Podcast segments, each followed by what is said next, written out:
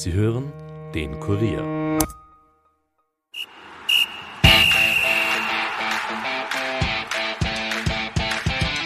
Nachspielzeit. Der Euro-Stammtisch des Kurier. Mit Ulrike Kriegler. Ich freue mich auf eine spannende Nachspielzeit. Der Euro-Stammtisch des Kurier tagt wieder.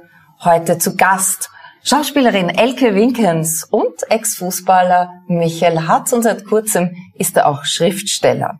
Und komplett ist unser Stammtischteam natürlich nur mit unserem Experten Mohamed Acker Günditz und herzlich willkommen auch alle, die wir Nachspielzeit Podcast mit dabei sind. Ihr habt beide bei Rapid gespielt. Habt ihr eigentlich gemeinsam gespielt? Gemeinsam? Als Profi nicht, glaube ich. Aber im Legendenteam waren wir schon das eine oder andere Mal gemeinsam äh, mit von der Partie. Also Legendenteam ist so Altherrenfußball, sagen wir jetzt mal. Das habe ich mir fast so gedacht. alt, so alt. Ja, genau. So schlimm ist es nicht. Aber gegeneinander habt ihr wahrscheinlich gespielt, oder? Ja, oft, ja. Oft. Und Ja. das ist nicht in guter Erinnerung. Richtig gut. Für dich vielleicht mehr. ja gut, wir wollen hier ja nicht in Erinnerungen schwelgen. Wir wollen über die Euro reden. Mohamed, was ist denn gestern passiert? Also wenn man es jetzt nur kurz äh, beschreiben würde, gestern äh, sind große Erwartungen in schlechte Ausgangssituationen gemündet. Äh, und das müssen sich nach dem gestrigen Tag einige Vereine schon Sorgen machen. Mhm, Das glaube ich auch. Wir sind bei einem Stammtisch. Ihr dürft hier essen und trinken. Das ist erlaubt, erwünscht. Also greift gerne zu. Seid ihr Vielen Dank. versorgt erstmal? Ja, ja, ich sehe, es gibt warmes Bier. Ja, das ist, weil du aus Deutschland kommst. Gedacht, das machen wir. Elke, ich freue mich sehr, dass du da bist. Danke für die Einladung. Wenn man sich privat nicht treffen kann zum Plaudern, habe ich mir gedacht, ich lade dich in die Sendung ein, da Ich ehrlich endlich gesagt gar mal. nicht, worum es geht. Ich habe gesagt, Uli, okay, ich komme. Das ist sehr schön. Du lebst in Wien, bist aber in Deutschland geboren, hast als Kind in den Niederlanden, in Belgien, in Deutschland und in Afrika gelebt. Aber für wen schlägt denn dein Fußballherz? Ähm, äh, für Deutschland. Für Deutschland. Für also Deutschland, du, du lebst ja, zwar in ja. Wien, bist aber Also für früher Deutschland. war Du das bei uns zu. Hause lustig, weil ähm, äh, Mutter Holländerin, Vater Deutscher und die Spiele gegen Holland, Deutschland, das war bei uns, für uns Kinder, haben wir immer gefragt, ob wir irgendwie zu einer Tante gehen können. Das das war eine Ausschreitung. Also, Aber ähm, jetzt für Deutschland. Ja, schon für Deutschland. Im Fußball zumindest. Ja, ja. Und ich äh, mache das immer so von Spielern abhängig. Also ich war natürlich Arjen äh, äh, Robben-Fan oder Ruth von Nistelrooy. Ruth von Nistelrooy. Der war toll. Okay. Also da war ich ein bisschen Holland. Ja, ja, ja, verstehe. Du hattest deinen großen Durchbruch nach einer Tournee mit den Hektigern, also für jüngere Zuseher. Die Hektiger, das war eine Kabarettgruppe, Fifi Bissecker, Florian Schäuber, Viktor Gernot und Werner Sobotka. Was hast du eigentlich gemacht bei der Kabarettgruppe? Ähm, ich habe erst war erst nur eine Tänzerin Mhm. äh, bei dem Programm Kultur ist super und später habe ich das dann moderiert. Da gab es auch eine Moderatorenrolle Okay. und äh, ja, habe ich das auch moderiert. So habe ich begonnen. Und warst auf Tournee mit den Hektigern? Noch dazu, äh, kleines Detail aus dem Nesthäkchen, äh, Nest, äh, äh, Ja. Nähkästchen, äh, waren Viktor Gernot und ich gerade getrennt und mussten dann auf Tournee gehen. Also und du weißt, wie eine Tournee normalerweise so. Ja, ja. bei Schauspielern ungefähr wie bei Fußballern Ja. wahrscheinlich Darüber in, in der man Kabine, darüber spricht man nicht. Äh, es war sehr amüsant. Das ist lange her. Dann kamen die Krankenschwestern, ein Riesenerfolg. Im TV gab es damals keine Frauen im TV, die lustig waren. Jetzt mal Elfriede Ott ausgenommen. Oh ja, es gab schon immer Frauen. Aber die Krankenschwestern- waren. Die Krankenschwestern waren Warum so war das so crazy oder wa- warum war das so ein durchschlagender Erfolg? Die Krankenschwestern äh, war schon, als wir es gedreht haben, cool, weil es einfach wahnsinnig intelligent war. Ich meine, unsere die Rollen von uns dreien waren, ich war die dümmste Rolle, die ich je gespielt Also du habe. warst so die Naive. die naive Ja. äh, Holländerin und und äh, aber es war sehr sehr gut gemacht, sehr intelligent geschrieben und und haben wir auch vier Jahre fast gemacht. War eine schöne Zeit. Mhm. Dann die Rolle, an die wir uns wohl alle erinnern, Kommissar Rex. Warum war das eigentlich damals bei dir so, dass du mit dem Alexander Pschill gemeinsam das Kommissar-Duo gegeben habt? Naja, sie hatten äh, Tobias Moretti und Gideon Burkhardt Mhm. und danach sollte eine Frau kommen. Und das haben sie sich nicht ganz getraut mit der Frau, also kriegt ihr einen, einen Mann dazu. Also ähm, jetzt sind Kommissarinnenrollen ja, Ja. total, ich meine, ist eh Aber auch da ein Durchbruch eigentlich, ein, eine Pionierarbeit. Äh, mein Durchbruch? Ja. Also, Nein, mit Kommissar Rex. Schon, Nein, also, dass du eine Frau, meine ich jetzt, äh, auch zumindest der, Kommissar war und mit dem Hund und überhaupt. ja, und eigentlich wollten sie mich gar nicht. Damals hatte ich noch so viel Mut und habe dem Produzenten gesagt, schau du, ich bin die Beste, die du kriegen kannst. Weil mich lieben die Frauen und die Männer. Und der hat gesagt, hast eigentlich eh recht. so habe ich mir die Rolle geholt. Super, das habe ich mir nie getraut. Ich habe aber auch einmal mit ihr gespielt. Kannst du dich erinnern? Ich war Ja. einmal bei Kommissar Rex, also gespielt. Sie hat gespielt und ich bin, glaube ich, durch eine Tür gegangen oder so und habe dann so einen wichtigen Satz gesagt wie, Herr Direktor, soll ich die Tür schließen? Und, also es war Und wie lange hast du braucht für den Satz? lang geübt. Aber alleine so eine Szene ist ja ein Riesenaufwand. Das denkt man ja nicht, wenn man einen Film von außen schaut.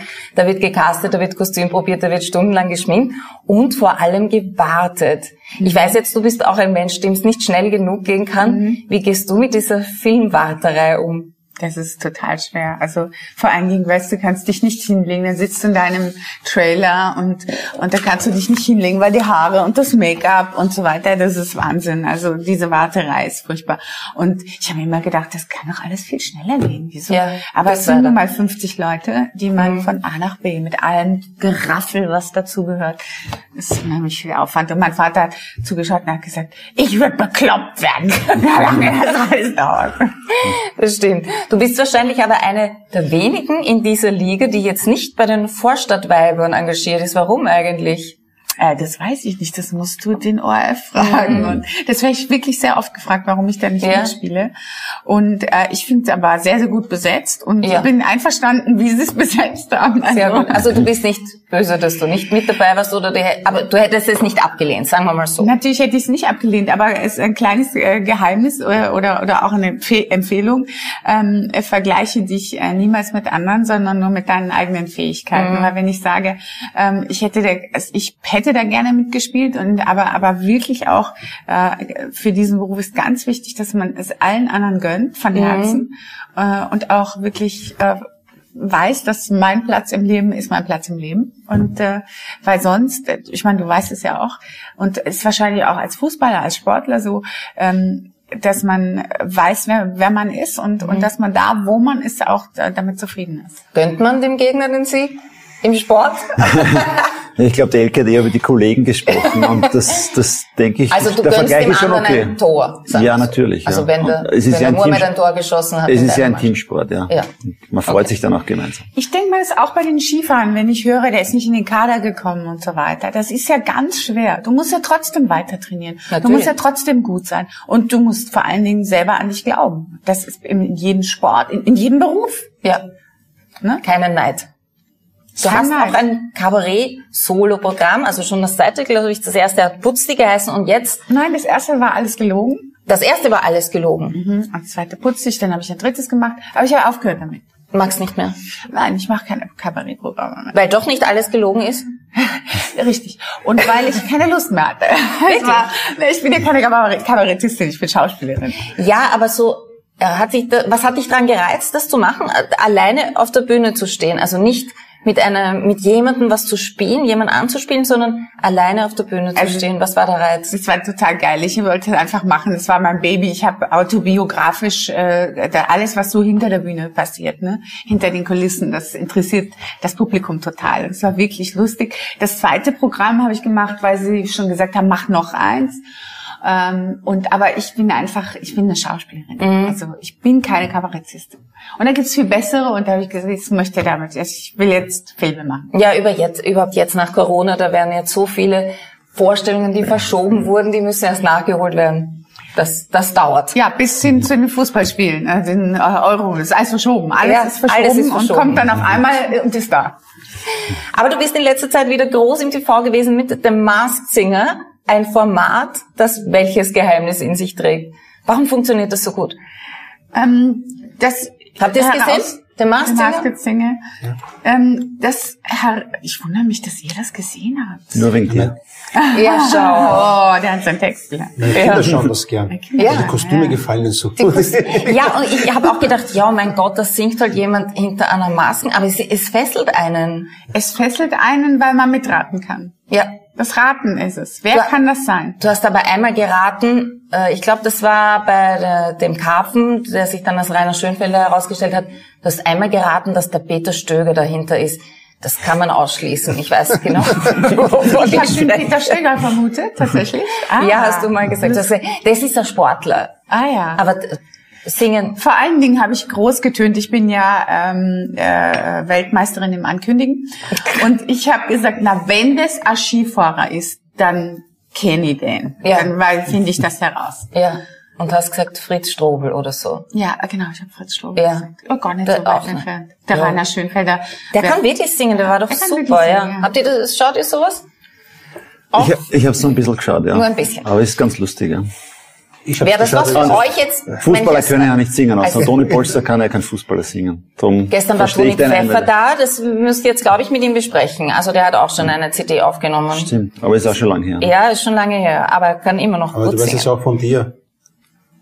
Kann der Peter singen? Nein, sag ich ja, kann, er- kann er nicht. Aber ihr habt mal gemeinsam in einem Film gespielt, Peter und du. Peter war Darsteller in Hart im Nehmen, ein Peter Batzak-Film, der ja leider verstorben ist. Ja, leider. Ja. Großer Schmerz für mich, ganz Ja. großer. Mhm. Also Wie fandest du den Peter als Darsteller?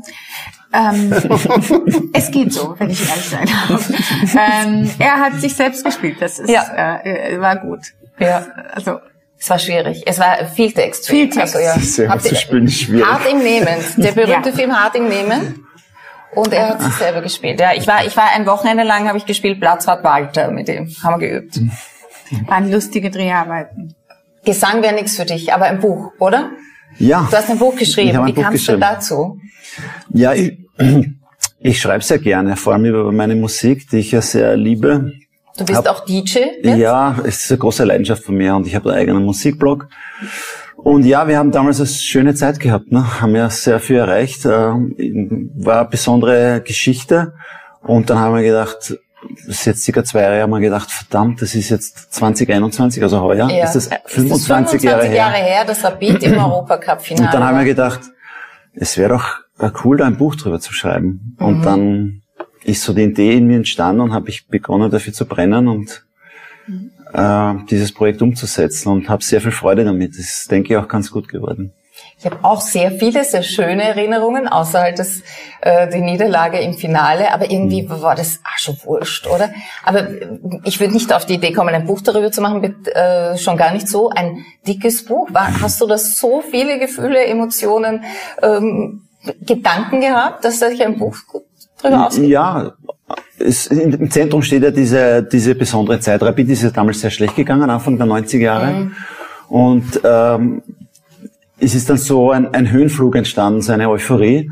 Und was ja auch besonders war, dass diese spezielle Mannschaft, es waren extrem urige Typen dabei.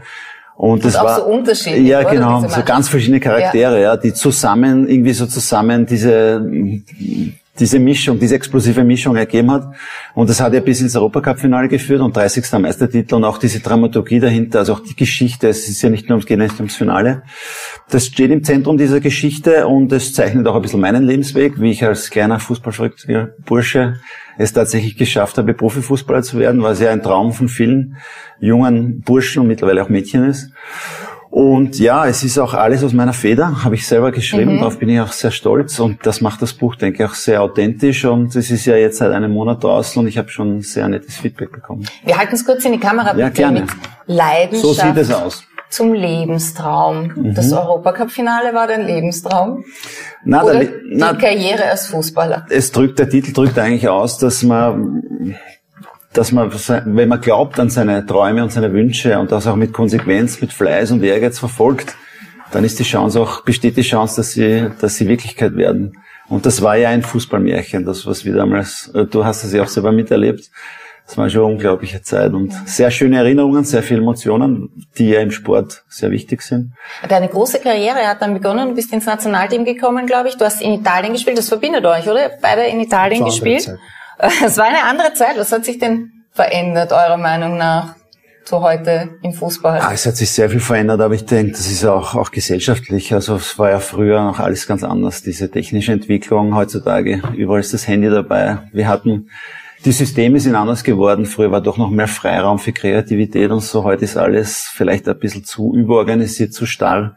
Meinst du jetzt sportlich? Also die sind ja, Ja, verkabelt. generell, ja. Jeder kann Generell. weiß, wo der hinläuft, wie oft der irgendwo hinläuft, mit welcher Pulsfrequenz, was immer. Wir zum Beispiel, wir waren eine richtig verrückte Truppe. Also wie Ja. ich gesagt habe, da waren ja Typen dabei. Also die würden ja heutzutage wahrscheinlich, und das wird wahrscheinlich auch bei der Schauspielerei oder in anderen Bereichen im Leben äh, so sein, dass das gar nicht mehr so einfach ist heutzutage.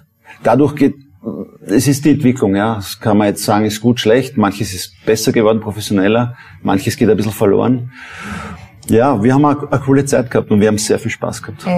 Würdest du heute nochmal Schauspieler, äh, äh, Fußballer sein wollen? In der heutigen Zeit? Boah, das ist eine schwere Frage.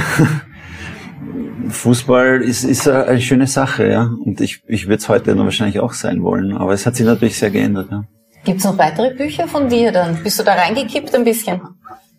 Es hat mir großen Spaß ähm, bereitet. Mal schauen. Ich meine, man muss natürlich ein Thema finden, ja. Ja, genau. Ja, vielleicht schreibe ich, keine Ahnung. So bin ich jetzt drauf gekommen, weil wenn du nicht Fußballer gewesen wärst, hättest du nicht geschrieben. Also da hättest vielleicht dann nichts zu schreiben. Wenn du nicht Ja, stimmt. Das war natürlich ein schöner Aufhänger jetzt, ja. Und die Leute sprechen uns auch immer wieder drauf an. Das ist das Schöne. Es ist so lange Stimmt. her. Und trotzdem in Und das Köpfen. war auch irgendwie der Auslöser, ja. Also jeder fragt, wie war das damals, wie habt ihr euch gefühlt? Und es ist ja auch sehr, sehr aus, aus meiner Sicht, aus meiner persönlichen Mhm. Sicht, wie ich das wahrgenommen habe, wie ich das erlebt habe.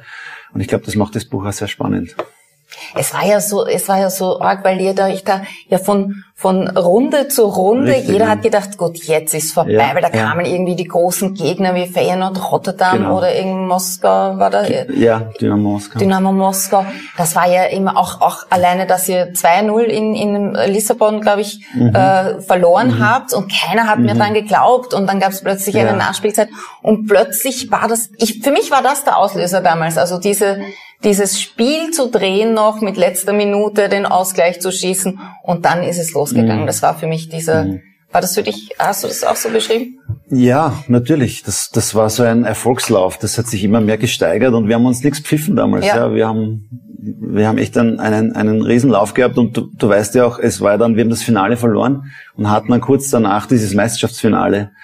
Und das muss man sich schon auch denken, die mentale Seite, wenn man so ein großes Spiel hat und, und da fällt dir nicht für ab, da fällt man mal kurz in ein Loch.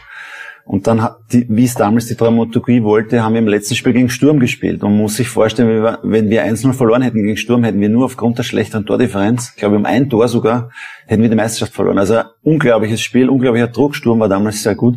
60.000 Leute im Praterstadion, die Stimmung war ein Wahnsinn. Also ich kriege jetzt noch Gänsehaut, wenn ich dran denke. Und wir haben das damals gewonnen, 30. Meistertitel gemacht und das hat so diese Saison noch abgerundet. Und ja, wir denken alle sehr gern zurück. Es war, war sehr besonders. Kommt Johann K. in deinem Buch vor? Ja, Der war se- ja auch dein ja, Trainer, selbstverständlich. mehrmals am Anfang und am Ende der Karriere. oder? Ja, ich bin auch bei ihm raufgekommen damals. Ich, ich beschreibe das eh ganz, ganz lieb, dass ich halt, ich war immer ein Rapidler, ich habe den ganzen Nachwuchs durchlaufen und ich habe das nie so krampfhaft angestrebt. Ja, ich mir den Fußball immer Spaß gemacht.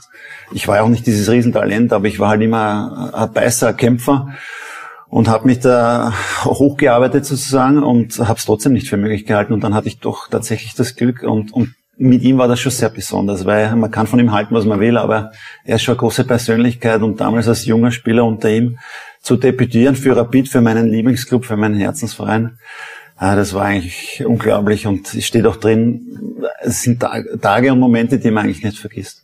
Ich denke auch sehr gern zurück an diese Admira-Zeit, wo er ja Trainer war. Und da war ja nicht so, dass man da rechnen hat können, dass man da irgendwelche Meisterteller in der Hand hat, sondern da ging es wirklich beinhart gegen den Abstieg und das habt ihr dann geschafft. Und dann gibt der Trainer ein Konzert hinter dem Stadion, quasi nur für, für die Spieler und die Freunde. Also es war großartig, oder? Und das war, für mich war das fast noch, noch mehr Erfolg, äh, dieser Nicht-Abstieg, als irgendein ein Meistertitel. Ja, und man muss auch sagen, im Sport, äh, Erfolge sind nicht immer diese großen Triumphe, die wir in dem Fernsehen sehen und wer dann da Ja. hinten ganz oben steht, sondern der Sport schreibt so viele Geschichten, so wie das Leben natürlich auch. Und zum Beispiel bei mir, was ist die größere Leistung, wenn man Riesentalent hat und wenig daraus macht oder wenn man vielleicht ein bisschen weniger Talent hat und dann sowas erreichen darf und sowas erleben darf? Das hat schon Stellenwert. Und so wie du sagst, hat mir, es war eine spannende Zeit und es war damals schon auch ein Erfolg, dass wir die Klasse gehalten haben und, und es war auch eine gute Zeit. Und für mich persönlich war es auch sehr spannend, weil bei Rapid war ich einer von vielen und bei Admira bin ich dann gleich Kapitän geworden und da konnte ich mich auch weiterentwickeln, bin in einem Verein eingebunden gewesen und das sind alles Momente, ich war ja auch in Italien zwischendurch, mhm. da hatte ich auch nicht die beste Zeit, äh, weil wir, da sind wir abgestiegen, aber das sind alles Lebenserfahrungen. Ich habe ein super Land kennengelernt, übrigens die, die Italiener haben die schon die fächersten Fußballer, ja, auch wenn du zu Deutschland hältst. Also wenn du schon nicht zu Österreich hältst. Die Italiener sind auch eine Option. Nein, ich habe einfach viel gelernt, dass da entwickelt sich die Persönlichkeit weiter. Und das sind auch kleine, wichtige Schritte im Leben eines Sportlers oder eines Menschen. Was machst du jetzt, wenn du gerade nicht Bücher schreibst? Ich habe genug zu tun. Ähm, ja, ich, ich arbeite für den Sport in Niederösterreich. Ja. Ist schon seit einiger Zeit in unterschiedlichen Funktionen. Mittlerweile bin ich äh, für die besten Spitzensportler des Landes zuständig. Also das geht von Weltklasse-Athletinnen wie die Ivona Tadic bis runter zum Nachwuchs, die wir unterstützen, die wir betreuen.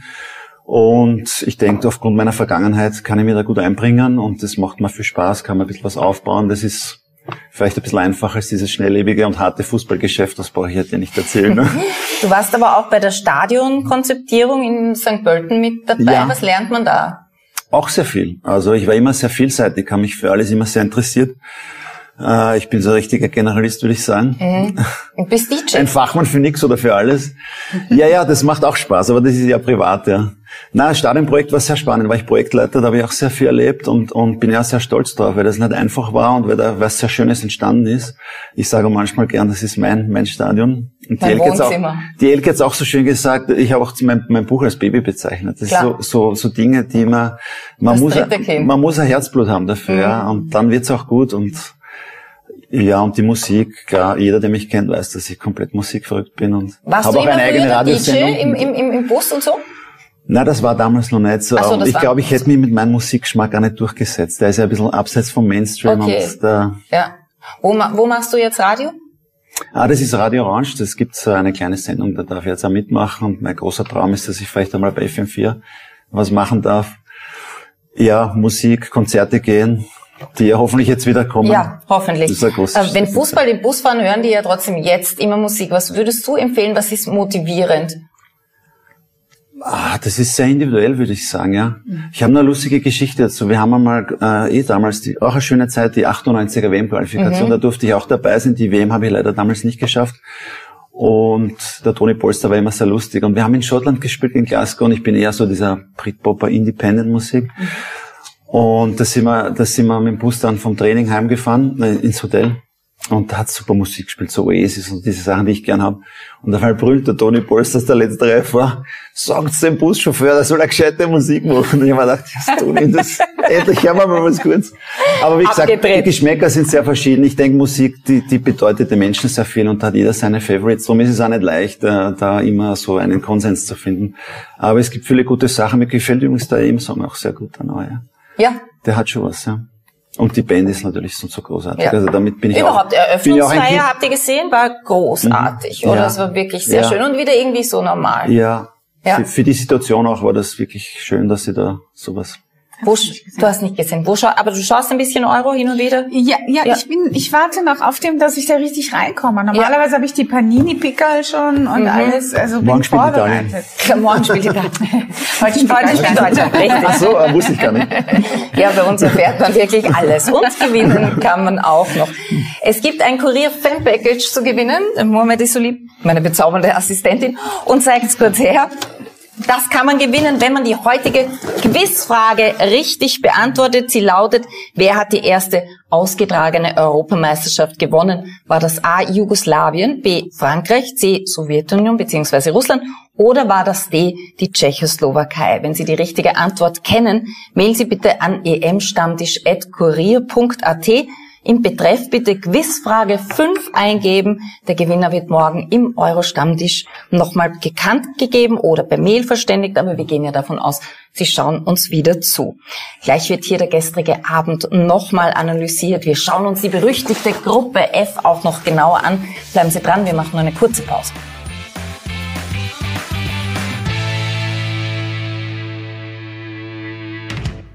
Ihr wollt mehr als nur schnelle Schlagzeilen?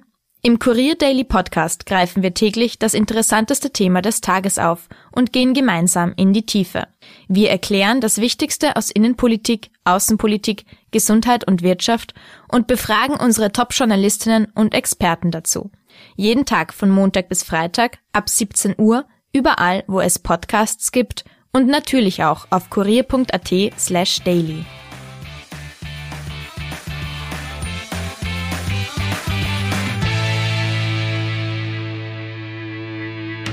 Wir reden über die Euro 2020 bei der Nachspielzeit, dem Euro-Stammtisch des Kurier, mit Schauspielerin Elke Winkens und Ex-Nationalteamspieler Michael Hatz und natürlich unserem Experten Mohamed Akagündüz. Gestern war der zweite Teil der Gruppe D, Schottland gegen Tschechien, ein 0 zu 2 in der Pause, 0 zu 1 für Tschechien. Ich habe gedacht, na gut, jetzt haben wir am Sonntag das beste Spiel gesehen mit Ukraine gegen die Niederlande und jetzt, ja, sagen wir mal, das am wenigsten aufregendste. Und dann folgt in der zweiten Hälfte das Tor des Turniers, oder? Also zumindest für mich. Äh, du hast gesagt, die goldene Zeit der Tschechen ist eigentlich vorbei. Das mag ja durchaus sein, aber nicht die goldene Zeit des Patrick Schick. Den kennen wir von Bayer Leverkusen. Der trifft nämlich zweimal und beim zweiten Mal mit einem Zaubertor, oder? Ja, das Zaubertor war aber die einzige Attraktion des Spiels. Mhm. Es war sehr viel Kampf und Krampf dabei. Beide Mannschaften haben gewusst, was auf dem Spiel steht, was sie als nächstes erwartet auch äh, in den nächsten Spielen mit äh, äh, England und Kroatien. Und da war sehr viel Druck dabei, das hat man gesehen. Und keine der beiden Mannschaften wollte verlieren. Und da, gerade in so einem Spiel brauchst du einen Überraschungsmoment. Und das war der Moment. Das war der Moment. Also er hat gesehen, der Tormann ist draußen und hat knapp nach der Mittellinie geschossen und der Ball ist samt Tormann. Genau. Er hat den Unterschied ausgemacht. Ja. Tschechien hat einen Schick gehabt und Schottland nicht. nicht. Genau. die Schotten haben aber alles noch probiert und ähm, hätten die noch die Möglichkeit gehabt, Es war die eine andere Möglichkeit da. Sie haben auch äh, einen Lattenschuss dabei gehabt. Aber schlussendlich war es einfach viel zu wenig. Mhm. Und wie gesagt, gerade in solchen Spielen brauchen wir einen Überraschungsmoment. Man braucht einen Unterschied. Und den Unterschied hat dieses Mal äh, Patrick Schick ausgemacht. Mhm. Die Gruppe D ist irgendwie so eine Zweiklassengesellschaft. Seht ihr das auch so? Also England, Kroatien, das war schon, das war schon ein tolles Spiel und Tschechien, Schottland, sagen wir so mal, na ja, ist das so? Ja, das wird auch so sein. Empfunden? Jetzt hat Schottland verloren, jetzt kommt, kommen mit England und Kroatien eigentlich die Top-Favoriten in der Gruppe. Mhm. Also für Schottland schaut es eigentlich nicht gut aus. Zwei Spieler in der Gruppe E haben auch stattgefunden. Polen mit Superstar Robert Lewandowski und die Slowakei, der Vorbereitungsgegner Österreichs. Und so schlecht sind die Slowaken offensichtlich gar nicht, oder? Das 0 zu 0, das ja, wir es waren Überraschungen dabei in dieser Gruppe. Vor allem äh, die zwei Favoriten der Gruppe mit Polen und, und Spanien haben beide nicht gewinnen können. Äh, Polen äh, hat extreme Schwierigkeiten gehabt, vor allem in der ersten Halbzeit, ähm, äh, da Torchancen herauszuspielen. Äh, da war Slowakei mit der einen oder anderen Möglichkeit sicher besser im Spiel. Aber nach der Halbzeit äh, sind ja, die... Darüber wollen wir sprechen, weil die Halbzeit, das war ja da ist ja irgendwas passiert, oder? Also wir hatten gestern zu Gast äh, Profilerin äh, Patricia Staniek und sie hat uns erklärt, wie wichtig Körpersprache ist und was man tun muss, um, um Adrenalin äh, zu sammeln und dann äh, auch zu verwenden. Und nach dem Seitenwechsel sind die Polen da aus der Kabine gekommen. Wie ausgewechselt? Was, was hat man ihnen da es gesagt? Es ist ja schwierig für einen Trainer im Spiel, äh, wenn es schlecht läuft, einzugreifen. Mhm. Die Halbzeit ist eigentlich die größte Möglichkeit, um Veränderungen äh, äh, herbeizurufen. Und das hat man gesehen. Es sind große Veränderungen passiert im Spiel. Äh, sie sind rausgekommen und bis zur roten Karte, bis zur ersten ja. roten Karte im Turnier, äh, was eigentlich für mich nur eine der Frage der Zeit, äh, wann die Polen nach dem Ausgleich auch das Führungstor schießen. Nur nach äh diesem Platzverweis hat sich die Lage natürlich äh, äh, augenblicklich auch Sigurd Rechowiak hat dann hat's mit der Aggressivität und der Körpersprache ein bisschen übertrieben. War auch grenzwertig, die gelb-rote Karte, aber egal. Die Polen waren dann einen weniger und damit war die Geschichte gegessen. Aber nochmal zurück auf die Pause. Ähm, was sagt man dann als Trainer einer Mannschaft, Natürlich, außer wenn ihr den Robert Lewandowski nicht mal trefft, dann wird's, dann kann nicht mal der ein Tor schießen. Ja, zuerst versucht man mal die Mannschaft ein bisschen Ruhe zu geben, mhm. dass er mal runterkommt von dem Spiel. Dann äh, geht man auf äh, äh, technisch-taktische Dinge ein, was man verändern kann im Spiel. Und dann natürlich, so wie du sagst, bevor man rausgeht, noch den letzten Motivationsschub zu geben und zu sagen, okay, das Spiel drehen wir noch und das holen wir noch. Und das hat ganz gut geklappt, aber leider halt nur 15 Minuten. Ja, und dann war der Knackpunkt da und dann gab's noch ein Tor, also 2 zu 1 ist das ausgegangen. Nein, ja, 2 zu 1 ist ausgegangen. Mhm. Ähm, hat, war das bei dir mal so, dass du in der Pause, ähm, dass das Spiel in der zweiten Hälfte dann ganz anders war? Ja, das kommt schon vor. Und äh, es sind auch unterschiedlich, die Trainer sind sehr unterschiedlich. Ich habe Trainer mhm. gehabt, die sind sehr laut geworden. Manche, zum Beispiel Ernst Dokopil, der damals in der guten Zeit, der war immer sehr ruhig und bedächtig. Äh, ich es hängt auch an den Spielern. Also ich möchte mir nicht vorstellen, wie der Didi Küb war.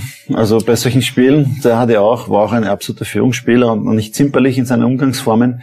Man versucht sich dann natürlich gegenseitig zu pushen mhm. und und es ist schon so eine Art, ein kleiner Reset. Manchmal funktioniert's, manchmal nicht. Man hat wirklich in der Halbzeit die Chance, dann noch einmal neue Kraft zu tanken, neuen Mut zu schöpfen. Und ist schon immer wieder vorgekommen, ja. Aber es gibt eine schöne, Entschuldigung, ja, ja, eine schöne Anekdote ja. zur Halbzeitanalyse bzw. zur Halbzeitpause. Äh, Jose Mourinho erzählt ja, äh, wie er bei Inter war und in einem Champions League Spiel, glaube ich, hat er den Balotelli gehabt als letzten Stürmer er hat alle anderen von verletzt, gesperrt und was auch immer. Und er hat in der ersten Halbzeit eine gelbe Karte gekriegt. Er hat gesagt, die 15 Minuten, von den 15 Minuten hat er gesagt, hat er 14 Minuten dafür aufgewendet, um auf den Balotelli einzureden und sagen, bitte, du bist der letzte Stürmer, den wir haben. Bitte aufpassen. Keine, keine, keine nicht, nicht, du hast schon gelb. Und er hat gesagt, wir gehen raus. Ich, ich weiß es jetzt nicht genau, welche Minute, aber ich glaube, äh, so überspitzt formuliert, Minute 46, Balotelli, Gelbrot vom Platz. Hätte die Pause lieber anders verwenden sollen. Wie ist das beim Kabarettspielen? Ist es auch manchmal so, dass man zwei unterschiedliche Hälften hat? Oder ist das vielleicht der Grund, warum du nicht mehr Kabarett machen möchtest? Nein, das ist... Ähm, man kommt immer darauf an, ähm, in welchem Aggregatzustand äh, man selber ist, ja. Mhm. Oder es kommt, denke ich mir, auch beim Fußballspielen schon auch viel aufs Publikum an, ja. Also was man, was da zurückkommt, das ist eine Symbiose. Das ist äh, als Schauspieler auch so.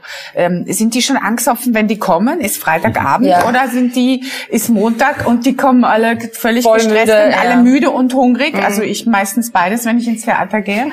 ähm, und da, da spielen so viele Faktoren äh, eine Rolle und dann eben auch die Tagesform. Ja. ja, von jedem Sportler, von jedem Schauspieler ist die Tagesform. Ja, also du meinst auch, dass das Publikum das spürt. Wie ist die Tagesform des das Darstellers? Das geht vice versa, was? Ja. Da geht das und das und gerade bei elf Spielern, 22 Spielern auf dem Platz, da, da ist man miteinander. Das ist das ist so. Und da mhm. ist man von so vielen Dingen. Da kann nicht der Trainer in, also kann man mir nicht erzählen, obwohl ich keine Ahnung vom Fußball habe, äh, dass der Trainer mit äh, 30 Sätzen in der Pause äh, die Mannschaft richten kann.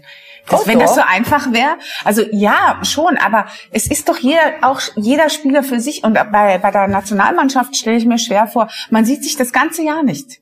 Mhm. Ja, und dann kommt man zusammen und man, der eine spielt da, der ist ein Star und der andere ist noch ganz neu und so weiter. Wie, wie stimmen die jetzt bei der deutschen Mannschaft, wenn der Müller mit den ganz Jungen dann äh, zusammenspielt? Wie, wie und der alte Eude Löw und so weiter. Weißt du, wie geht das zusammen? Wo, wo trifft man sich da? Das ist ja, und da spannend, ist man dann auch 24 da, Stunden zusammen. Ja, und da ist aber ganz viel, ich denke, ganz viel Glück dabei auch, oder? Ob das funktioniert, die Konstellation. Ja, aber man kann das schon, glaube ich, in der Pause Pause? Also du bist ja Kann Trainer, so hast du Ambitionen gehabt, Trainer? Nein, ich, ich habe immer mehr Management gesehen, also äh. wollte nicht Trainer sein, aber wie gesagt, das ist sehr interessant und man muss ja auch umgekehrt sehen. Es ist ja manchmal so, dass die eine Mannschaft einen Flow hat oder gerade ja. in Schwung ist und das wird dann durch die Pause auch ein bisschen unterbrochen. Manche mhm. können uns mitnehmen, manche vielleicht nicht, also es ist auch umgekehrt manchmal mhm. der Fall. Und das ist schon richtig, was du sagst. Ja, da spielen so viele Sachen zusammen. Aber ein guter Trainer, der geht ja auch darauf ein und überlegt sich, was könnte der gegnerische Trainer jetzt machen? Und eigentlich ist die Kunst, darauf mhm, zu reagieren. Okay. Also Aha. man stellt schon, wie Saka gesagt, man stellt schon auch um taktische Sachen. Ja. Also man kann auch positiv. Das ist am Feld nicht so leicht. Man kann das ja auch in der Halbzeit besser korrigieren und sagen, man zieht einen Stürmer zurück oder, oder stellt das System um. Das ist schon in der Halbzeit Ja, möglich. das kriegt man natürlich Und mit jetzt als Nie Fußballexperte. vergessen diese mentale Geschichte eben Ja, unter den genau. Spielern und mit dem Trainer. Also ich habe wirklich Trainer gehabt, die haben uns angebrüllt in der Halbzeit. Ja, das ist auch nicht jedermanns Sache oder jedes Spielers Sache. Und heutzutage, die sind ja so sensibelchen, das darf man eh nicht mehr. Aber bei uns, also in Italien habe ich einen Trainer gehabt. Halleluja. Wirklich. Ja. Also der Mhm. hat in der Pause Vollstoff gekriegt. Manche versuchen es halt positiver. Das ist schon wichtig. Also es spielt sehr, sehr viel im Kopf ab. Haben wir auch gestern darüber geredet mit Patricia Staniak, Profiler, die hat gesagt, es ist auch wichtig, dass man jeden Spieler irgendwo dort abholt, wo er sich befindet. Also einen, der vielleicht eine schlechte Halbzeit gespielt hat, dem, dem muss man sagen, du komm, das wird schon, mach dir keine Sorgen, wie auch immer, das muss man. Ich kann mich an eine Halbzeit erinnern, da warst du bei Admira, Peter war auch bei Admira, Johann K. war Trainer, äh, da seid ihr nach dem nach der Pause, ihr wart wie ausgewechselt. Da ist irgendwas passiert. Da haben wir einen Zauber dran gekriegt vielleicht. Ein Zau Nein, ihr habt keinen. Zauber dran gekriegt. Ihr wart vollkommen von den Socken. Ich glaube, es gab irgendwie eine Streiterei. Es, gab, es war kurz vor einer Schlägerei in der Kabine. Ja, das ist zum Beispiel auch diese Geschichte von mir, also von uns Ja. damals. Also bei uns hat's ja richtig gekracht. Das war nicht immer alles Eitelwohne und ich denke, Konflikte gehören dazu und es ist auch die Frage, wie man damit umgeht. Das soll natürlich nicht eskalieren, aber das setzt auch Energie frei. Und Ja, damals war es eine negative. Ich kann mich erinnern. Ja. Ich habe gedacht, was ist mit denen los? Was haben die gemacht in der Pause? Und habe dann gefragt. Sag, ne, wir haben zwei gestritten. Die waren, ja, wir waren kurz vor der Schlägerei. Aber sowas weckt auch auf, ja. Das ist ja auch am Feld oft so, ja. Also wenn dann so Scharmützel sehen und dann kommen die Zuschauer, das sind alles so Komponenten, darf man nicht unterschätzen, ja. Das ist schon wichtig. Und, und man sieht auch Mannschaften, die da vielleicht nicht Erfolg, Erfolg haben, dass gerade solche Sachen dann abgehen, dass da Leute dabei sind, die mitreißen, die ein bisschen die Stimmung machen, die, die Zuschauer ein bisschen motivieren. Immer wieder erstaunlich, wie, wie labil so ein. Mannschaftsgebilde ist, oder? Und wie schnell das dann geht, dass das in irgendeine Richtung Stabil oder instabil? Oder instabil, Eher instabil, ja, ja. Na, sie hat eh gesagt, die, die Elke, es ist ja, da kommen sehr viele Menschen zusammen und, und die Hierarchie ist auch nicht immer ganz klar und jeder ist so, ein- Ja. so ein Einzel, äh, Einzel, Einzelsportler oder Künstler auch ein bisschen, kann man auch vergleichen. Mhm. Und die muss man alle unter den Hut bringen. Und das ist auch die Kunst eines Trainers. Es wird ja oft geredet, der Trainer ist arm und das Schwächste geht in der Kette. Stimmt schon. Aber die Kunst des Trainers ist diese Menschenführung. Das ist, in einem Unternehmen ist ja das auch wichtig, aber da hat man äh, klarere Hierarchie. Da geht's halt von oben runter, wie es halt so ist, klassisch die Pyramide. In einer Mannschaft hast du so unterschiedliche Charaktere und wenn du die richtig handelst und zusammenführst, dann hast du schon, hast du schon viel gewonnen. Und da geht es auch äh, darum, was du vorhin gesagt hast, mit dem Neid für den Kollegen, das darf man auch nicht haben, weil du hast ja immer Leute, die nicht spielen. Also gerade so wie du gesagt hast, die sind dann 24 Stunden zusammen, der eine ist ein Star. Da geht es ja immer um so persönliche, der spielt dann nicht. Du kommst dorthin, bist voll motiviert, bist in dem Trainingslager, oder? Und Mhm. erfährst dann, Du bist nicht du sitzt auf der Bank. Ja. Und das ist, diese Energie muss ja auch irgendwo Ja, hin, und diese oder? Konkurrenz gehört aber auch dazu wiederum. Ne? Es kommt immer darauf an, wie geht man damit um, wie kann man es in positive Energie umwandeln. Mhm. Wenn das gelingt, ist super, wenn nicht, dann wird es schwierig. Und dann haben die alle im Hinterkopf, ich meine, äh, äh, es ist EM, WM, das ist immer Performance. Ja. Äh, Wenn dann so Leute wie ich auch Fußball schauen, oder noch nicht, aber ich werde, ähm, dann Du ist steigst das ab im sicherlich- Viertelfinale ein, oder? nein, nein, heute steige ich. Heute. ähm, dann ist das ähm, schon, das macht ja was mit einem. Ne? Da weiß man ja, man weiß, dass man nach der EM ein Star sein kann, was ich Ja. vorher noch nicht war. Ne? Das, das, das Potenzial hat die EM und WM. Stimmt. Das sind die, Da geht- oder auch Champions immer die League, größten aber, Transfers aber, zustande. Das ist schon. Man ist extrem im Fokus auch. Ja. Das habe ich auch ges- gespürt damals, äh, Rapid Club. Mhm. Ich werde oft gefragt, wie ist der Unterschied Club und Nationalmannschaft? Es ist schon Nationalmannschaft, da spürst du für dein Land, für Österreich, da schauen auch mehr zu. Und du hast schon diese Gedanken, ne? du musst da abliefern. So wie du sagst, Ja, du und du musst weißt auch, du performen. kannst es nicht nächste Woche wieder gut machen, Genau. weil dann wieder ein Beim Spiel Verein ist. passiert ein Fehler, Ja. ja. mein Gott, kann er passieren, Ja. aber Nationalmannschaft, also wenn du da Da, was... da kriegt jedes das Spiel so eine wahnsinnige Bedeutung. Der Druck Das ist schon groß, Ja, da muss man schon auch Respekt vor den Spielern haben. das glaube ich auch. Mhm. Vor allem nämlich, die, die mitmachen. Und wir haben achteinhalb Millionen äh, Teamchefs. Fußballtrainer. Ja, ja, ja, definitiv. Wir können nicht alle einladen. Schön, dass ihr heute Zeit gehabt habt. Und die Medienwelt natürlich. Ja, ist Ja. natürlich auch ein Druck. Und das ist auch nicht lustig. Jeder, der sagt, Ja. ihm ist es wurscht, der lügt. Also, es wird ja bei euch auch so sein. Ja. Eine negative Kritik ist, ist wichtig und Aber gehört du hast dazu. ja aber keine negativen Kritiken, oder? Wenig. Wenig, ja Ich, schon. ich habe auch, ich behandle sie mit sehr viel Humor. Ja, du kannst doch nicht verlieren. Ich habe mal ja. Theater gespielt und ähm, äh, dann stand doch, äh, dann stand drin, Elke Winkens, geh doch bitte zurück zu den Krankenschwestern. Das habe ich sehr lustig gefunden. Das kann ich sehr lachen. Ja, würdest du, oder? Wenn es es noch geben würde. Ja, genau. Na, also damals gab's den, äh, gab's ja den oft noch. Bitte nicht. bei den Krankenschwestern bleiben. Ähm, ich mich kränkt das wenig. Aber mich freut auch äh, positive Kritik jetzt nicht so riesig, weil ich, mu- ich muss wissen, wie ich mich gefühlt habe und ob ich gut war oder nicht. Das Ja, ist schau, das Wichtigste. dann war das gut. Michael hat in der Pause gesagt, er ist ein Fan von Elke Winkels. Ja, absolut. Kann man auch auf Sendung sagen. Wir haben noch ein zweites Spiel dann in der Gruppe E gehabt, mit, äh, F gehabt. Wo sind wir jetzt? E. Ähm, Spanien gegen Schweden. Das erste 0 zu 0 der Europameisterschaft. In der ersten Hälfte war, glaube ich, die größte Sorge der Spanier noch, dass ihr Tormann einschläft, weil der war überhaupt nie im Bild. Und äh, ja, haben ja den ersten großen Favoriten, der Ja. im ersten Spiel äh, gescheitert ist, vor allem an der Chancenauswertung. vor der- die Chancenauswertung. Genau, also wir haben teilweise Spielanteile bis zu 85 Prozent gehabt. Ähm, aber Schweden kennt man, die können gut verteidigen und haben das Haben auch sie auch sehr, sehr, gemacht. sie haben sehr, sehr gut gemacht. Wir haben sehr gut gegen diese drückende Überlegenheit dagegenhalten können äh, und haben auch die eine andere richtig gute Torchance gehabt. Und äh, deswegen kann man schon auch von einem verdienten Unentschieden sprechen. Alvaro Morata, der Sensenmann der Großchancen, habe ich gestern gesehen. Wahnsinn. Aber ich erinnere mich an eine Weltmeisterschaft, ich glaube, das war 2010. Erstes Spiel der Spanier gegen die Schweiz. 1 zu 0 für die Schweiz, könnt ihr euch erinnern? Ich glaube, 85 Prozent Ballbesitz für, für Spanien, trotzdem 1 zu 0 verloren. Letztendlich, wer ist Weltmeister geworden? Die Spanier. Also vielleicht brauchen die das, schlechte Generalprobe. Also natürlich äh, darf man nicht vergessen, dass das noch immer ein Top-Favorit ist. Also auch wenn jetzt äh, mit Polen und Slowakei äh, jetzt alle neue Gegner kommen, auch in diese Spiele gehen sie halt als Favorit im Gegensatz äh, zu den anderen Mannschaften, die wir vorhin besprochen haben. Also wenn wir, wenn wir jetzt Polen hernehmen, die haben jetzt im ersten Spiel verloren, treffen jetzt auf Spanien. Also da ist der Druck schon ungemein größer als bei Spanien. Ja, absolut. Ich trage mal ein in unsere, in unsere Tabelle hier. Schottland gegen Tschechien also 0 zu 2. Polen gegen die Slowakei 1 zu 2 und Spanien gegen Schweden ein 0 zu 0. Und dann haben wir hier in Gruppe D für Tschechien und in Gruppe E die Slowakei. Wenn man das vor der Euro gewettet hätte, nach der ersten Runde, oder? Da hätte man viel gewonnen wahrscheinlich. Aber zum Glück wissen wir, dass es nur eine Momentaufnahme ist. Also da passiert noch einiges. Also passiert noch einiges. Und man, du musst dazu sagen, wir haben das erste Mal äh, in unserer Sendung keine richtigen Tipps gehabt. Ja, wir haben keine, unsere Experten müssen, ihr müsst dann auch tippen. Also jetzt seid ihr nicht mehr so unter Druck, denn sind wir haben ja Tipps allen. Tipps, aber voll daneben, Ja, ja, voll also daneben. immer den anderen Sieger und so. Also ja, wir schauen in die Zukunft, denn heute Abend geht's los. Die berüchtigte Gruppe F, Ungarn gegen Portugal und Frankreich gegen Deutschland um 21 Uhr. Die Ungarn haben sich ja über die Nations League qualifiziert, haben gleich eine wahnsinnig schwere Gruppe, aber dafür attraktive Gegner, oder? Als erstes gleich Titelverteidiger Portugal. Die sind in ihrer Gruppe, in ihrer Quali-Gruppe Zweiter geworden hinter der Ukraine. Seit vorgestern wissen wir, wie stark die Ukraine ist. Also da kann man einiges erwarten. Gibt es eine Chance für die Ungarn? Äh, normalerweise ist es sehr, sehr gewagt, wenn man sagt, eine Mannschaft hat keine Chance.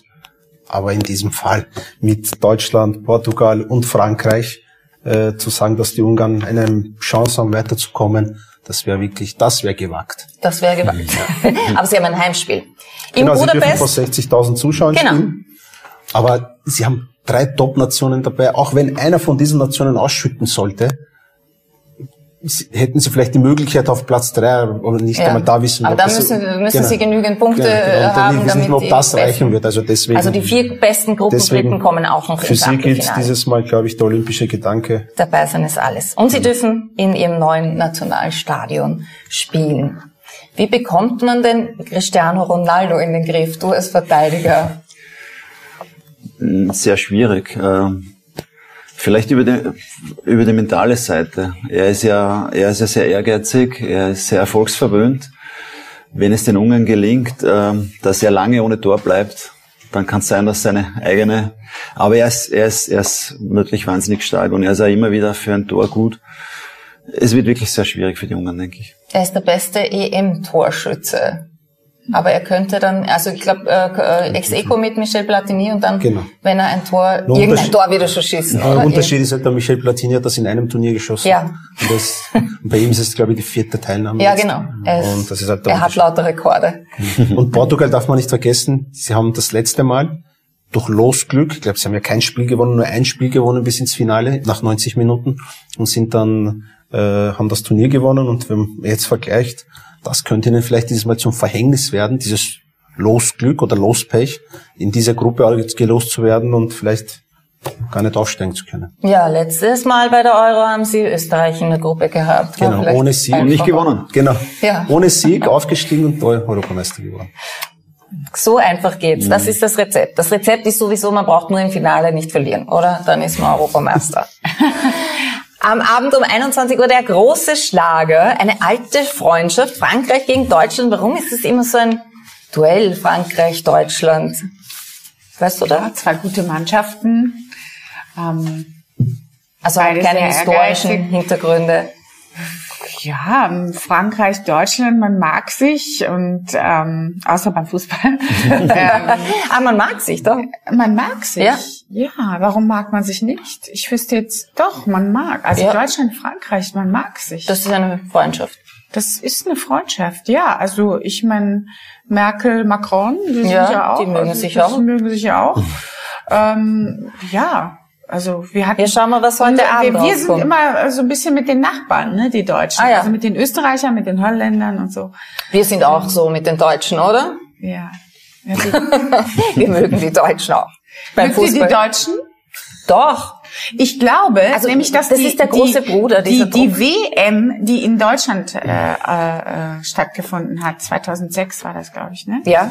Die hat sehr viel verändert. Ja, da das glaub haben ich die auch. Deutschen irgendwie einen anderen, ein anderes Bild. äh, Ja, die Deutschen waren die uns haben sich plötzlich anders sympathisch. sympathisch. Die waren, sind anders aufgetreten. Äh, sie sind heute noch rechthaberisch, aber irgendwie, ähm, irgendwie ein bisschen anders. Also man hat auf einmal die, die, die Deutsche. Als ich vor 30 Jahren nach Österreich kam, als Biefke, äh, war das gar nicht so, das war, Nein. war ich gar nicht gern gesehen. Es gab noch kein Kabelfernsehen. Ah, Das war der Grund. Nee, Oder du hast die Welt verändert. Ich habe die Welt verändert. Äh, Und das, hat ein, das war ein Riesenunterschied, wie es dann Kabelfernsehen gab. Als ich kam, gab es FS1 und FS2. Mhm. Darum habe ich bei den Krankenschwestern äh, eine, einen holländischen Akzent gehabt. Mhm. Weil die Kathi Technik gesagt hat bei der ersten Probe, dieser Piefke, dieser Piefke, wieso haben wir Piefke? Ja, So, und dann, ja, damals war das so. Äh, und, und dann habe ich, dann hab ich ge- gedacht, ich werde hier gerade umbesetzt. Ja. Dann habe ich gesagt, ich kann einen holländischen Akzent. Ja, mach Gut, mal, sagt der Werner Sauberker. Dann habe ich gesagt, schönen guten Abend, herzlich willkommen bei die Krankenschwester. Und dann haben gesagt, ja, so mach das Ja, so. Rudi Carell, das kennen wir, das, das macht. Der Ja. holländische Akzent war besser. Also. So. ja, das ist ja voll rassistisch, oder? Und wir, Ja, voll, wir voll, machen uns voll. das Sorgen, was Marco Arnautovic Genau. Aber was hat jetzt Marco Arnautovic wirklich gesagt? Ja, das, das wollt ihr nicht wissen, oder? Darüber wollt ihr nicht reden. Aber es, so wie der, so wie der Michael Gregoritsch heute, ich habe ihn im Radio gehört beim Herfahren und er hat gesagt, ja, das macht man am Spielfeld, ist man Gegner und nachher gibt man sich die. Hand und dann ist alles gut. Man gibt sich eben nachher nicht die Hand, wenn die Rassismusvorwürfe Ja. jetzt einen Tag später kommen, oder? Wir haben ja David Alaba, der hat ihn beruhigt, also der ist Genau. jetzt die kranke Schwester von, von Marco Arnautovic. Äh, Jogi Löw, letzte, letztes große Ereignis, machen ihm die deutschen Spieler ein Geschenk zum Abschied. Also eine Sorge hat er auf keinen Fall, oder er hat keine Sorgen, dass er mal entlassen wird, falls er schief gehen sollte. Das auf jeden Fall, weil er hört, er hört auf, das heißt, er kann einiges äh, probieren und einiges riskieren und das wird er, glaube ich, auch tun. Er hat ja auch äh, zwei äh, alte Hasen zurückgeholt mit Müttler und Hummels. Die- äh, ja. Genau, und die werden geben ihm sicher auch wieder mehr Qualität im Kader. Ich meine, Deutschland gehört sowieso mit dem Kader äh, zu den Besten in, bei dem Turnier, gemeinsam mit Frankreich. Die haben wirklich die hochwertigsten, äh, den hochwertigsten Kader mit Top- und Weltklasse-Spielern auf allen Positionen. Und das wird sicher ein Top-Spiel werden. Der Geheimplan gegen Mbappé ist noch vom, titelt heute die Bild-Zeitung. Wie könnte der ausschauen von Jogi Löw, der Geheimplan? Ja, gegen solche Spieler einen Plan zu haben, ist, glaube ich, schwierig. Mich hat's ja auch schon erwähnt. Äh, fußballerisch können die alles. Äh, es, man darf ihnen keinen äh, Raum geben, man darf ihnen nicht eine einzige Möglichkeit geben, um ihre Stärken auszuspielen. Und eine einzige Möglichkeit reicht vielleicht aus, dass sie äh, das Tor machen. Und von daher da von einem Geheimplan zu reden. Der wird nicht lange geheim bleiben. Nein, glaube ich auch nicht. Wir bitten euch jetzt, eure Tipps abzugeben. Hier ist eine Kreide. Dankeschön. Danke. Aber so wie man es in dieser Gruppe gesehen hat, der Titel oder der Weg zum Titel führt Für die, über, über, diese, diese zwei Gruppe. Matches. Genau. Über diese- Frankreich und Deutschland. Und die könnten auch im Finale dann vielleicht wieder aufeinandertreffen. Das gab es ja auch oft schon, dass das Eröffnungsspiel und das, also das erste Spiel der Gruppe und das Finale dann gleich ist. Die Elke hat schon getippt für Cristiano Ronaldo. Der schießt zwei Tore Der gegen schießt zwei Ungarn. Tore und dann gegen Ungarn, okay. Tor. Was hast du getippt? Oh, auch 0 zu 2 für Portugal. Und, schau noch nicht hin, Frankreich gegen Deutschland, Elke. Nicht abschauen, nicht abschreiben. Nicht Na, ich abschreiben. habe ja. nicht abgeschrieben, ich schwör's. nein, ich habe nicht Nein, nein, abgeschrieben. Ja, es gibt ein Minus. Entscheide dich. Ähm, boah, das ist so schwer. Ich weiß nicht. Ich Ja, aber glaub- du tippst doch für Deutschland, ne? Na, na, na, ich tippe nicht für Erst im Nein, Finale. ich tippe nicht für Deutschland. Ja. Ähm, ich glaube, es, es wird also, ich glaube, das wird ein ganzer zaches Spiel. Und vielleicht 1-1-0-0. Na, kein 0-0, Sowas. bitte nicht. Na, sowas wird es aber. Wird Es sowas. wird sowas. Okay. Wird wir haben beide Mannschaften, Spiel. beide Mannschaften haben aber Nein, in ich der, sag 0-0. Ich in sag der Offensive 0-0, die- okay. Ja, wir haben bald dasselbe getippt. Frankreich, Ich habe eins zu du hast 1 zu 1, also ihr seid euch einig, Wahnsinn. Schau, das hat was Nicht gebracht, abgesprochen. unsere, Nicht ab. unsere Ich habe auch nicht geschaut vorher bei Ungarn, bitte. Und ich habe mich bei, bei der letzten EM als Paul die Krake rausgestellt. Ja. Ja, ich habe voll viel, ich habe ganz viel richtig. Pauline, die Und Kreis. dann schnell ins Wettbüro. 0 zu 2, Ungarn gegen Portugal und 0 zu 0 Frankreich gegen Deutschland. Ja, das war unsere heutige Nachspielzeit. Ich bedanke mich bei Elke Winkens und Michael Hatz. Bitte unterschreibt noch Ich hab beide. noch eine Frage an unserem- dich. Ja. Wieso weißt du das alles? Du bist ja ein Fußballlexikon. Ja, ich habe da einen Mann zu Hause, der kennt sich so mittelgut aus. Ist aber schon auch deine Leidenschaft, oder? Ja, natürlich. Ja, Toll. Ich finde toll. Frauen, die sich mit Fußball auskennen, das ist sexy. Findest du? Danke. Ich weiß ja, wen, welche Gäste ich einlade, oder? Sie hat mich bezahlt dafür. Ja, war teuer. Nicht vergessen, wenn Sie ein Kurier-Fan-Package gewinnen wollen, mitspielen, ein Mail an emstammtisch.kurier.at mit dem Betreff Quizfrage 5 senden und der richtigen Antwort auf die Frage, wer hat die erste ausgetragene Europameisterschaft gewonnen? A. Jugoslawien, B. Frankreich, C. Sowjetunion oder D. Tschechoslowakei. Und gestern hat gewonnen Manfred Meyer aus Oberösterreich. Viel Spaß mit dem Kurierpaket, sind viele tolle Überraschungen drin, unter anderem ein Fan-Trikot. Morgen wieder bei uns unser großartiger Experte Mohamed Akagündüz und ebenfalls zu Gast bei der Nachspielzeit Andreas Hanger und eine Spielerfrau, Sandy Sobotka. Sie ist die Freundin von Christoph Baumgartner und sie war beim Spiel in Bukarest mit dabei.